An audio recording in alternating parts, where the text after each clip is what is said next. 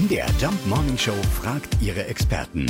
Fakt oder Fake? Ja, was ist dran an der Behauptung, dass uns rote Lebensmittel besser schmecken? Unsere Kollegin Liane Watzel von MDR Wissen äh, kennt das erstaunliche Ergebnis. Da scheint tatsächlich etwas dran zu sein. Wir kennen das zum Beispiel von Gummibärchen. Da erscheinen uns die roten ja süßer und fruchtiger als zum Beispiel die grünen.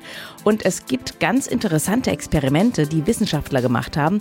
Da wurde zum Beispiel bei einer Weinverkostung das Licht im Raum verändert. Und verrückterweise schmeckte allen Testern der Wein viel besser, wenn der Raum ganz rot beleuchtet wurde.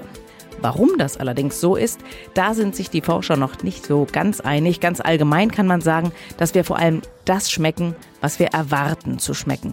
Und weil wir die Farbe Rot mit gutem Geschmack und zum Beispiel auch Süße verbinden, schmecken wir das dann auch. Das haben Forscher auch mit einem Weinversuch nachgewiesen. Ganz normaler Weißwein wurde rot eingefärbt und die Weinkenner fanden prompt die rote Variante viel besser als den Weißwein, obwohl ja exakt das gleiche Getränk im Glas war. Wir schmecken also auch mit der Zunge, aber wohl vor allem mit dem Gehirn.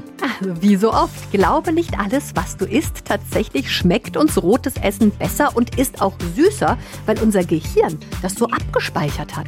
Kleiner Tipp an alle Eltern, äh, Spinat einfach mal rot färben und dann mal gucken, was passiert. Fakt oder Fake? Jeden Morgen um 5.20 Uhr und 7.20 Uhr in der MDR Jump Morning Show mit Sarah von Neuburg und Lars Christian Kade.